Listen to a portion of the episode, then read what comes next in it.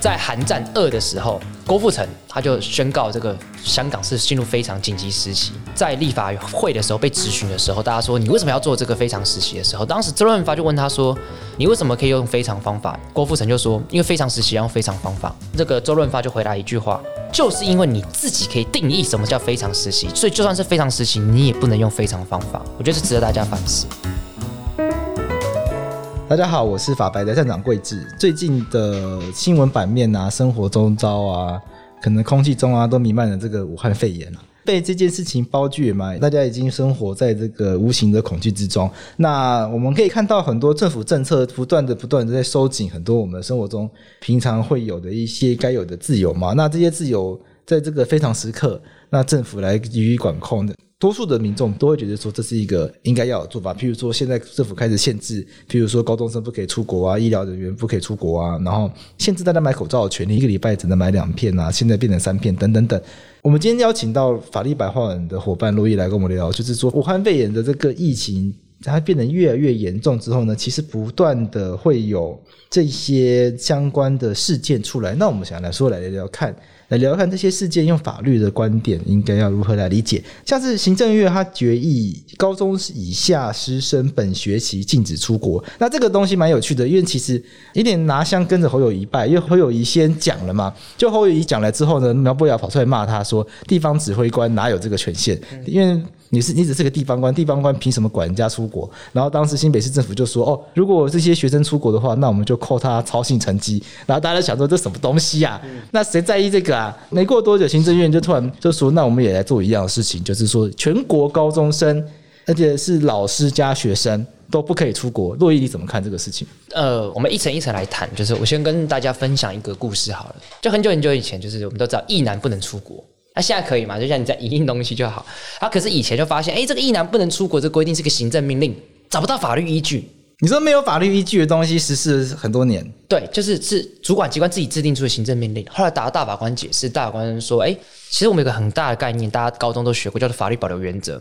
法律保留原则、就是，我跟你讲，很多听众朋友高中没有学过这个，你不要讲这个话。我要，我现在要讲，我现在要讲，什么叫法律保留原则？就是我们要做事情要依法行政。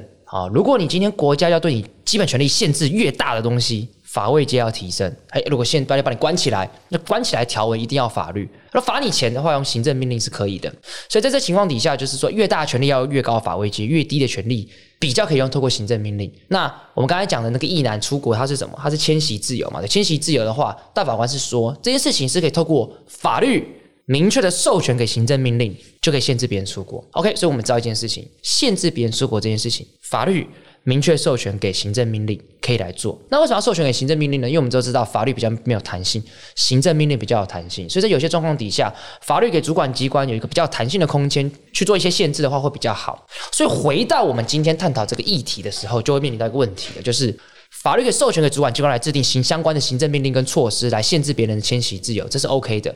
所以，我们应该回到今天的议题，就是那今天的法律明确授权了吗？法律授权了吗？对，就是我们今天有没有一个法律立法，然后立法完之后说，哎，主管机关你是可以怎么样？你是可以让大家不要出国的哦，有没有这样子的规定？好，我们来看一下法条。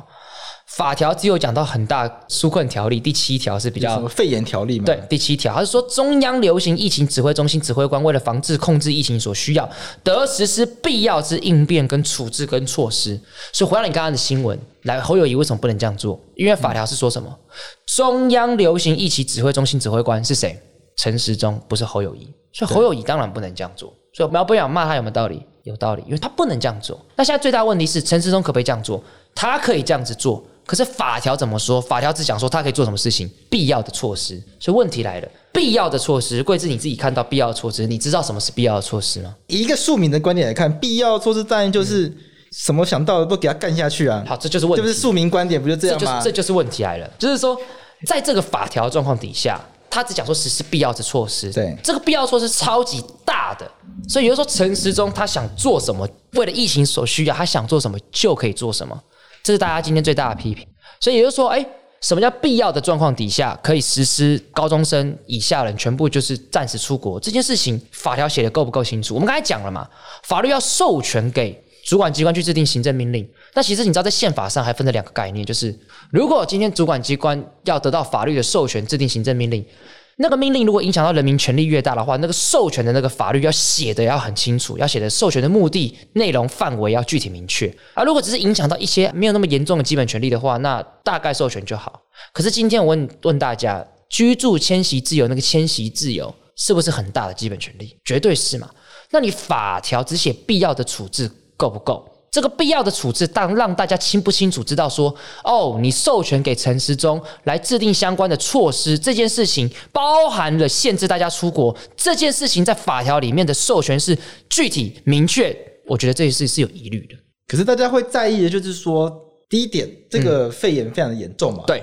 台湾以外的地方都都爆掉，都不爱，因为他们都相信 WHO。对，Winning Happy Organization，没错，没错，都爆掉啦。嗯、那你现在这个时间点去任何国家，感觉都很危险了，对，对不对？那你一个高中生回来，一个全班停课，两个全校停课，那对于其他人的受教权就不管了吗？其他人的儿子不是儿子吗？好，对不对？我先回答你这个问题，这个是嗯，台湾是一个法治的国家。政府做任何事情都一定要法律的依据跟规定，他才能这样做啊！如果他没有法律依据，他规定他就可以做任何事情，那就是独裁国家嘛。那我们就是 winning happy organization 嘛，对不对？对。好，所以法律一定要写得很清楚。我们不能说因为危急，所以我想做什么就可以。因为谁定义危机？台湾现在算不算危机？坦白讲，哎，其实还是有模糊的空间嘛。台湾现在我们算不算紧急状况？这其实是有疑虑的。所以陈时中做那件事情的时候，大家一直讨论的原因就在于是。他做这件事情到底有没有清楚的一个法律的授权，这是大家去质疑的。而且大家大部分的法律人士认为，必要之处置这件事情是不够清楚的。所以回到你刚刚问题，危机是危机，可是就算是在危急状况底下，国家做任何事情也是要清楚的法律依据。而这件事情上，法律依据是不够清楚。那有没有可能用比例原则来看？就现在根本其实也没有地方可以去啊。嗯嗯，那这个禁止下去，其实也就是一张纸一样。同意，其实根本没地方去啊。嗯，那我们要分两个层次来看。第一是这件事情本身合不合理，我其实也觉得没有不合理。但是重点来了，这就是一个民主国家想思考一件事情是：是一个政策措施，不是因为它合理就可以合理化一切事情。它的合理，它的程序也要合理。为什么？因为我们现在大家是信任陈时中，所以觉得他不会做错事。可是万一今天不是陈时中呢？十年后也发生同样事情，不是陈时中，你不信任那个指挥官的话，你还给他那么大的权力，那合理吗？所以有时候我们并不能说这件事情实质上是对的就对了，不行，程序上也一定要对。所以陈时中做做这件事情，就算是对，就算是合理的，法律也应该要给他明确的依据，这才是一个民主国家应该要做到的事情。否则，我们永远那个模糊空间空白在那边。万一明天上台执政党是大家不信任的，也没有那么优质的话，那他那怎么办？那个危机就会从那个空白的地方而来。所以你觉得说这样子的一个规范不够完整？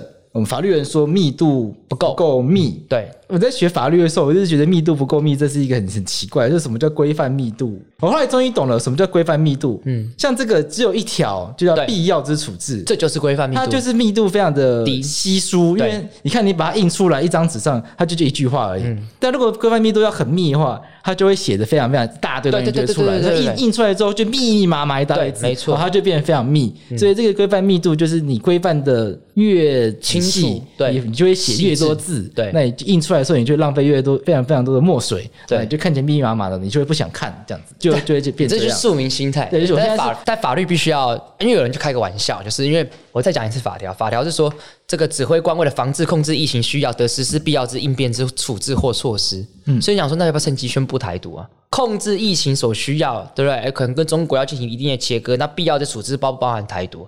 啊，不包含。为什么？因为这样解放军会过来，全部都带武汉病毒来。OK，所以你你听懂我意思，就是说，就是因为他写的不够清楚，所以大家会有做这样的讨论。所以是不是应该再写清楚一点？是可能在什么样的情况底下，指挥官可以发出必要限制别人的之类的这个规定，会比较好一点。所以大家说这个陈时中法无明文，其实基本上我觉得是有它道理存在的。而我从我的角度来看，我觉得他授权的那个密度真的不够高。可是这样子的一个东西要怎么让庶民理解啊？像庶民都把陈世忠当英雄，现在我懂。现在大家追陈世忠，把那个记者会当追剧一样来看，嗯、把它当韩剧来看。陈世忠快要变那个韩星。我觉得其实可以跟大家讲一件很简单的事情，就是因为规定写在那边，不论今天谁做这件事情都要遵守。可是如果规定没有写在那边，那我们今天的法律的状态就会因人而异。一个正常民主国家。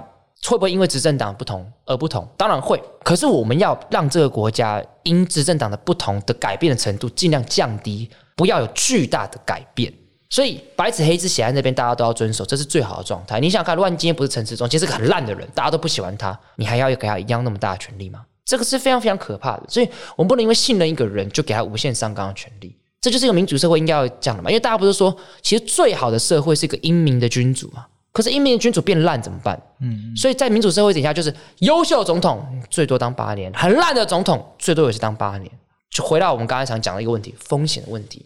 民主国家的法治就是让风险降到最低。我想确定一下，就他意思是说，这真的不能出国吗？就陈时中他的这个措施是高中生出海关会被挡下来，是这个意思吗？应该是这个，应该是这个意思嘛？就他会直接无法出境嘛？对。OK，那我们回到侯友谊的例子，嗯、侯友谊显然不可能嘛，他不可能做到这件事嘛？因为法条就是说他就不是他嘛。那会不会这样辩护？他说我没有要限制他，他还是可以出国啊，但我只是扣他的分数。扣他操行成绩，嗯，对啊，因为你不配合啊，操行不良好，我觉得这一样。那这个用法律来看，这样算是迂回的达到他的效果？对，也不可以吗？对，我觉得不可以，因为第一还是要是老师，你还是要法源依据啊。法源依据就是老师本来就可以打学生操行成绩。对，可是这个裁量就等于是被剥夺了，裁量空间是老师他有权利去依照这个人操行成绩打得好或不好。但我讲本质一个问题啊，干操行成绩应该不要被废掉？为什么？你操行八十五分，我操行八十四分，是这什么意思？我说我比你品德稍微低一分，这。是没有这种事情啦，我我自己这是我自己立场啦。但我意思说，老师原本有这样的裁量权，可是你今天被这个东西给限制住了。你要限制别人的裁量权，你也是要有法律依，你也是要相关的法源的依据啊。所以我觉得侯友谊这样做是完全不对的。我觉得最好的做法就是建议取消所有国高中的学校出国的这个活动。你没有办法强制所有人不准出国，但是你建议取消哦，让大家知道说这个时候你不要出国。所以这个问题就在这边，因为必要之处这几个字。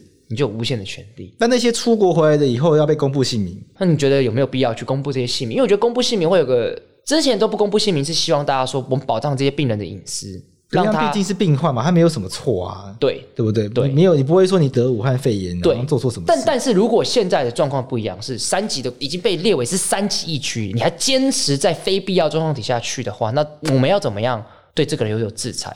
这个也是一个小小的问题，因为情况底下对这样的人，我也不知道可以怎么制裁。反正法律基础刚刚也讨论啊，就是因必要。反正那个那个那个那个密不密够不够？我那个刚刚讨论过了，觉得公布姓名这件事情好不好？不知道。我昨天有想一下，但我真的不知道。好难好难抉择哦。因为我必须坦白讲，就是对我来讲，就是那个五十四案，如果新闻的报道确实为真，二二八的时候北海道宣布紧急状态，可他三月五号他还去北海道的，然后后来回来果然确诊，然后他跟公司讲说他是。他去日月潭那个，对对对对，他说要去日月潭，就跑去北海道那个。对，就像这个就，就这个坦白讲，我就觉得真是有点，我觉得有点离谱，我觉得这有点离谱，因为你造成身旁人恐慌，大家都有可能会被隔离。可是把他公布名字出来，真的有办法解决这个问题？对，我也在想这件事情。对于这个人名誉一定有大的伤害吗？对，一定。对这个人还有什么样的伤害？我觉得就是名誉，而且这名誉可能会重疾的名誉哦。好比说，像我们讲五十四案那个人，因为他名字现在被爆出来，所以他有可能今后都没有办法在金融圈上班，也说不定。他名字被爆出来了，有被漏收出来，听说。但是他这样被处罚是不是合理的？我觉得他做错事，但这个错错事受到这样处罚是不是相称？你是说需要在金融圈活不下去这样子？对对对对对，这很难拿。你这就是比较麻烦，是在非常时期这个疫情的时候，我们该怎么看待别人被处罚这件事情？很困难，因为大家一定都在气头上。罚钱好像也没什么用，通常大家就说我不知道哎、欸，因为我我我要罚他，你可以罚钱，为什么一百万很多哎、欸？这一百万其实很多啊，对啊。可是不觉得一讲到罚钱这件事情，庶民就是说啊，罚钱没有用啦，他们都很有钱啦，他们罚钱缴一缴就没事啦，什么什么的。可是我在想说，一百万去谁有办法随随便拿一百万出来罚？就算是有钱人，一百万还是蛮多的。对啊，对啊，所以我觉得我不知道公布姓名有有不有效，我们该去思考说他的目的是什么？他的目的当然是希望说。不要大家在非必要状况底下去这些疫区，嗯，可这手段到底能不能做到这件事情？好，他如果能做到，那是不是适当的手段？是，对，我觉得这蛮值得大家去思考，因为现在大家都在气头上。我们讲说，台湾现在已经进入到一个比较不一样的社会状态，所以大家会觉得赶快乱世用重点，因为现在进入到大家口中乱世了。但是我们该去质疑是：第一，到底有没有到乱世的程度？第二，即便就算是乱世。我们应该法律的还是要冷静去思考，那这个处罚到底是不是恰当的？那我只能质疑说，公布姓名到底是不是恰当？我不知道，但是我们该去思考，不要直观的觉得干他一定是对的这样。这一点用治乱世用重点，那种感觉对不对？对，大家都怕被公布，大家吓死啊！我要我出国，我要我要被公布姓名，对，可能被全世界的人讨厌一辈子，嗯，然后大家都不敢出国，也许蛮有效的，对，对不对？可是确实也是要想说，诶，这样子的一个方式是不是会不会太过度？对于被公布的人来说，是不是他这一生真的就会被边缘化吗？对啊，就怕这就还是回到一样问题嘛，法律规定够不够清楚？因为因为现在就是规定法律不够清楚，会变成是我们没有办法知道这样做到底对不对？因为如果法律写得很清楚，在那边状况底下，那其实是可以，我们可以直接就法律条文去做讨论的。所以其实这几天我有看到时代力量的立法委员邱显智想要就是修正，把这个法律修正得更清楚一点。其实这还是对的。可是修正进去后，就变成他真的可以这样做了啦。对啊，这就修正之后，他真的可以公布名字嘛？不过其实前一阵子已经有一些人名字被公布啦。嗯，有一些人应该要乖乖在家里做这个居家隔离的，跑出来，然后名字公布。然后那个名字刚公布的时候，我想说，哎，这名字是真的吗？叫什么林东京？怎么有人叫东京啊？对，我有，我有看到。嗯，有人叫 Tokyo，不拿两个名字开玩笑啦。就是他的名字，就全世界都像像我到现在还记得这个名字。那以后就是想到，甚至以后就要想到东京，就想到这个人，因为像名字这么特别，但我不知道非常非常高辨识。哎，我自己不知道法源依据在哪里啦。但是我觉得这件事情可能稍微比较合理的地方，是因为大家要帮助大家赶快找到他哦，因为他不见了，他不见了，对他实际他状况怎么样不知道，所以我觉得这件事情的公共利益是大于公布的，就这件事情有就是有找到这个人的那个迫切性，对。对，因为他比保护他还重要，对，因为他是有被感染的风险，已经传染到别人的风险，但他应该在家里，他没有在家里，他跑出去了，这件事情我觉得必须要 care，要去 keep 住这样。那从疫区回来的就还好，好像单纯为了惩罚人家去三级疫区玩，嗯，好像就没有这种迫切性。我也不知道，坦白讲，因为我并不是医学专业，可是我们看到这最近这几天，就是大家都是全部都是境外感染的，代表说现在外国现在世界怎么样，风险是完全不知道的。那么对于外国是他们就希腊，我不知道希腊感染多少，可是一看希腊回来被感染，埃及被感染，那怎么办？所以我觉得对于现在来讲，是我们政府其实最希望做的事情，就是现在大家不要去三级疫区。那如果你坚持要去又非必要的话，那我觉得还是干脆就是直接禁止大家出去，全面锁国。我觉得这或许也是个方法嘛。对啊，你让别人有进去出去的风险，但是透过只公布他的姓名来让他的名誉受损，那这其实我也不知道是不是恰当的手段。哦，也就是说全面禁止出国，可是还有马达加斯加这种地方可以去啊。瘟疫公司有三个地方最难攻破啊，马达加斯加、冰岛，反正马达加斯加到现在零确诊啊，对不对？印尼一直到最近才开始有一点点确诊案例出来啊，所以之前印尼还说自己很安全，因为印尼之前都没有确诊，那其实他们没有积极做检查而已。所以这就是很困难的地方，这就其实这这说明一件事情是什么呢？就是我们平常法治其实就要准备好，这个是传染疾病防治法，可能就是我们本身就应该要去准备好的一件事情，不然你看这危机时候。其实会暴露出很多法治不足的地方。因为当时可能立法的时候，毕竟没有这些东西嘛，没有想到说，呃，这个情况下其实可以这样用。其实我台湾也发生过类似的事情，你知道吗？真的吗？就是在二零零三年的时候爆发 SARS。可是 SARS 那时候有要公布人家姓名的吗？没有，但是我说有类似的方式，就是呃，那时候不是大家下令封院要隔离大家吗？所以那时候封院是没有法律依据的吗？有，因为那个封院那时候依据。当时旧的传染病防治法第三十七条是说，曾与传染病病人接触或疑似被传染者，得由该管主管机关予以留验，必要时得迁入指定场所检查或实施接种必要之处置，就这样而已。你有发现跟什么很像？跟我们现在状况很像。他只说留验、检查、必要之处置，可是，一样，什么是必要之处置？不知道。所以后来当时。这个和平医院不是下令封院吗？就是因为依照这条必要的处置，那很多就批评说，你必要的处置我根本看不出来，你必要的处置是要做什么啊？你怎么可以下令封院？嗯，所以后来有一号解释四至六九零，其实就是有个医生被冠上落跑医生嘛。对，那理论上他是符合三十七条第一项，他应该要回去被隔离，但他不回去。因为他觉得他没有得到，他应该居家隔离。因为他如果没有被得到，他要回去被隔离。当时的和平医院的病床房间都不够，他只是回去，他觉得他就会死掉，所以他不回去。后来打大法官解释，那当然那块后来大法官解释都是和宪作收，但是后来我们法律就修正了，因为大家其实知道，你要下令封院这件事情，你用必要的处置其实基本上是不够的嘛，就大家不知道你有这个权利，所以后来修法了。修法怎么说？他说。必要时，并得令迁入指定场所检查、施行预防接种、投药、指定特定区域实施管制或隔离等必要之处置。所以修法之后，我们就知道一件事情，就是在传染疾病爆发状况底下，主管机关可以是要求你怎么样被隔离的。嗯，其实就是就是一种进步嘛，就是原本我不知道你可以被隔离，因为你没有写清楚，但现在有写清楚。所以也就是说，我们也是经历过 SARS 之后，把这个。传染病防治法重新翻修之后，其实现况底下才变得比以前更加的细致。你讲的密度比较高，这其实也是一种进步。所以我说这次事件也是反思，是我们法律学才规定还是不够完整，更不够好。嗯，武汉肺炎它这个状况，其实台湾会超前部署，然后在世界上表现比较亮眼。一定跟 SARS 经验是有关系，因为 SARS 那个那个过程大家吓死了，在二零零三年大家经历过 SARS，那这个根本是一场噩梦。那现在大家最担心的是这个噩梦要演的比 SARS 还久，但是至少因为台湾有这个一个经验，所以一看到对岸又好像有类似状况出现之后，立刻就开始在做很多很多的动员跟准备。那回过头来，在 SARS 的那个过程中，像你刚刚提到这个和平医院，有没有一些可以跟大家分享的一些经验，让大家知道？好，还有就像刚刚我们不是有分享说，这个传染疾病防治法有因为 SARS 的关系做修正嘛？那其实当然有个故事就跟大家分享，就是呃，我们都知道，贵自己当律师，我们其实如果今天要把一个人裁定要羁押的话，是检察官申请，法官要同意嘛，对不对？所以就说我们在我们国家里面，你要把别人关起来，一定是只有谁有权利关他？法官。法官。可是，在 SARS 的时候，我们发生一件事情，就是裁定隔离的人是谁？卫生主管机关。可是把你隔离起来跟关你不一样，一样都是人身自由的拘禁，但是一个要法官同意，一个却不用法官同意。所以四至六九零号解释，当时 SARS 那个落跑医生，刚刚讲那个落跑医生，他申请大法官解释的主打一件事情：我被隔离这件事情，为什么没有法官来做审核？但观众朋友听到这边会觉得很靠腰嘛？哎，都爆发大规模的传染病了，你还要法官来审核？法官懂什么？要时间来得及吗？对不对？那这个地方其实就是整个很大的关键，就是因为我们有时候知道一件事情，就是把别人关起来绝对是一个很严重的限制，你什么都做不了，哪都去不了，什么都没办法做。所以对这么大的基本权限制的时候，通常法律上我们都会希望透过这个法官来做审核会比较好一点。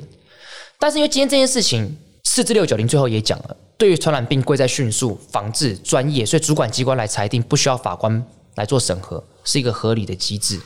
但是这不免让大家反思，是说，那万一主管机关错了怎么办？就是我们要跟观众朋友讲一件事情，是法律永远担心一件事情，就是怕被别人私自定义的话怎么办？我我们今天会确定今天是传染疾病爆发状况，所以紧急状态，所以我们要赶快做一些变动。但如果今天是国家宣称传染疾病的紧急状态，但实际上并没有，那他突然权力变很大。他想把你关起来就关起来，这样合理吗？不合理，所以他才主打说一定要有一个法官审核的一个机制。但很可惜的是，最后大法官宣告和宪。但有没有改变？有改变。什么改变？现在如果你被隔离的话，你拿到一个单子，你可以通知你的亲友。其实如果你认为说我今天被隔离这件事情是不对的，我可以请求法官来救济。提审吗？提审，让法官来做审核说，说对，今天我被隔离了，但这个隔离是违法的。其实这也是一种。不断透过一些实践去做修正，一直不断进步的。所以 SARS 之后，对我们法治坦白讲，也是做了一些改变跟进步，直到今天这样子。那当然，我们还是要回到这个案件的那个主角啦。嗯，那个主角叫周医师嘛。那我前面不是有讲说，他被冠上叫“绕跑医生”的一个名名号嘛？因为他对，那他至今都还是被冠上这个名称。但是我必须帮他平反一下，他所主张的事情在法律上其实是蛮合情合理。并且可以讨论，那可是他就从此被冠上落跑医生，所以后来离开和平医院，现在到台东去行医这样子。啊，到台东去。对，那我觉得这也是他一个人去承受一个名誉上的受损，但是去替台湾争取一个现况底下比较适合的一个制度。所以你看看他的故事，他被丢上落跑医生的这个四个字一辈子，但是他让传染疾病防治法去做修正，变得更加完整。他让过去完全没有法官审核的机会，让现在让人民。有法官审核的机会，只是大家不一定会用嘛，因为大家考不好也会觉得，对我被我被隔离是合理的。嗯，这两个其实都对于台湾的整个人权保障其实是有大幅提升的。所以，我其实我觉得很多人可能很不谅解周医师当时绕跑的这个行径，但我其实都从法律角度来讲，我觉得感谢他做的一些牺牲，才替现在制度可以争取到比较完善的可能性。最后一个新闻：大甲妈绕境争议，宗教专家问题在人不在神，这个也很有趣，就是国家。嗯我们的政府因为这个肺炎关系，嗯，就其实，在你在每年在这个季节会有很多妈祖出来嘛，不是就大家妈祖，对，就各个地方的妈祖都会出来走走，见见自己的子民，然后大家让让大家感受一下恩威圣威这样子。对，其实我不太了解事实的地方在于说，到底是政府叫他们不要办，嗯，还是只是一个柔性的劝导，希望他们不要办？好，这事情是这样子。呃，我们的有赞范科学其实有写过一篇文章，我不知道会怎么看到。没有，他其实有讲说，这种活动是传染疾病爆发的一个大途径。什么演唱会啊，或这种事情，所以他一直说，在传染疾病爆发状况底下，这种东西尽量不要办。所以第一，我们从科学的根据上，我们去禁止这种行为，其实基本上是符合科学的依据的。那第二就是你刚刚问说，到底是谁不准他们办的？我我觉得事情我们要回归一个比较本质上的问题是，你觉得信众听妈祖还是听政府的？这个好问题耶，听妈祖的吧？一定是听妈祖的嘛？信众一定听妈祖的啊。所以陈时中当初他们就希望就是眼睛标，你们自己宣布不要办。正当性才够嘛。对啊，如果我是信众，我听政府说不要办，那不会送。对，但如果妈祖说不要办，我听妈祖的。所以当时陈时中他们其实并没有下令说你们不要办，我觉得看起来比较像柔性劝导。这样算行政指导吗？我觉得可能连指导都还不算啊，真假的？就是柔性喊话啊，是哦，对，我觉得就是喊话而已。然后一个喊话，最后他们自己在舆论的压力之下取消，其实这是比较好的，这是让大家知道说，OK，今天是因为一些舆论关系、压力的关系、疾病的关系，妈祖自己觉得也不要办，那我觉得这是最好的解决方法。必须补不会补出来，妈祖说不要办这样子。对，我觉得应该是这样子。但其实这是好的嘛，因为就是这就是正当性的问题嘛，就是我们都知道什么什么叫正当性，就是。我愿意听这个人多少话嘛？那那些妈祖的信众对他们讲，妈祖才是有正当性，所以妈祖发号施令对他们讲才是他们才会听得心服口服啊。我觉得这其实是比较好的事情。你看我们一路聊下来，我觉得很有趣。就政府做事其实很多方法。对，你看他就直接禁止高中生出国，你今天高中生去海关挡挡下来。对，那侯友谊是你高中生出国扣你通信成绩。对，那他这个就柔性劝导，对，温情喊话，对，希望妈祖婆可以。照顾这个台湾的百姓，这个瘟疫泛滥期间，希望妈祖婆来出来喊话，这个信众就不要跟我去绕境，就我我绕境，我一个人，我一个神体自己可以到处跑。对，你不要扛着那个轿子出来让大家跟，让大家那个瘟疫就都感染上，不好。嗯，所以看政府做事可以有很多方法，有很多取舍。嗯，那有没有一个标准？就这个时候这样做也可以，那个时候那样做确实好像不太 OK。我觉得没有一定标准，你觉得没有一定标准？对，因为这这是政治嘛，就是说，呃，应该说像在这个时候对高中生柔性喊话，哎，高中生拜托不要出国。但是因为这比较麻烦的事情是，我我们必须回到本质的问题是，呃，为什么对宗教容性喊话？因为宗教是一个很特殊的力量，宗教是一个信仰，他相信这件事情，即便这东西没有科学根据，可是他相信这个力量很可怕。可是高中生这件事情，他没有什么本质的力量让大家去团聚在一起。所以，当你要去对宗教力量去有所限制的时候，我觉得台湾人他必须要非常小心翼翼，所以他才透过柔性的喊话。所以你说有没有一定的标准？我觉得在法律上可能可以，我们找摸索出几个可能一定的标准。可在政治的行为上，要因应不同世界的群体的本质的不同去做出判断，我觉得才是比较合情合理的态度。因为高中生没有什么东西是群聚在一起让他们有力量的嘛，没有，他们是分散的。哦。但是宗教是有的，所以透过一个喊话，让他们群聚的力量自己。cancel 掉这个活动，我觉得是比较适当。但是如果说今天教育部如果说，哎，透过一些 YouTuber，就是让大家喊话，让大家知道说这时候不要出国，哎，说不定这也是一个加强自己正当性的方法。也是，对啊。但是还是要回到本质啦，就是我们今天讨论那个主轴啊，就是法源依据不够。其实这才是最大的问题。那你觉得三 Q 讲的可行吗？妈祖出来，信信众不要跟就好。我也觉得不太可能。我觉得难。但我妈祖出来，一定很多人还是会冲上去，不是要跪那个神教吗？我就先跟观众朋友讲，因为我自己没有很强烈宗教信仰，所以我不知道。但我只是说，就我的想象的话，妈祖出来的话，如果你真正是很信任他的话，你真的是会想冲上去。对、啊，这蛮合理的。对，而且大家不会觉得说那个妈祖来都没人去迎接，很失礼什么的，对之类的。所以我觉得还是要它危险性在这样子。对啊，对啊。好吧，我们今天时间也差不多了。武汉肺炎一直一路烧到现在，希望不要再烧下去了啦。嗯、短时间之内还看不到尽头，真的很困扰。对，希望大家都可以平平安安，平平安安。然后，并且我们可以反思一件事情，就是在这种非常时期的状况底下，到底该怎么做？我最后有一个小故事作为一个，我来做一个结尾好了。好，你给你做结尾。对，就是在寒战二的时候。郭富城他就宣告这个香港是进入非常紧急时期，然后他就在立法会的时候被质询的时候，大家说你为什么要做这个非常时期的时候，当时周润发就问他说，你为什么可以用非常方法？因为郭富城就说，因为非常时期要用非常方法。这个周润发就回答一句话，就是因为你自己可以定义什么叫非常时期，所以就算是非常时期，你也不能用非常方法。我觉得是值得大家反思。如果我们真的要用非常时期，那非常方法是不是一定要法律很明确的去做规范，因为如果当政府可以定义什么叫非常时期，原本既有的法律所建立起来的秩序，瞬间进入在悬置跟悬空的例外状态的时候，那对人民权利是会有很大的威胁的。所以法律制定的更加清楚、更更加细致、更密度比较高一点，在非常时期的时候，我觉得可能也有它的必要。好，谢谢珞亦，感谢贵智，谢谢大家，谢谢大家。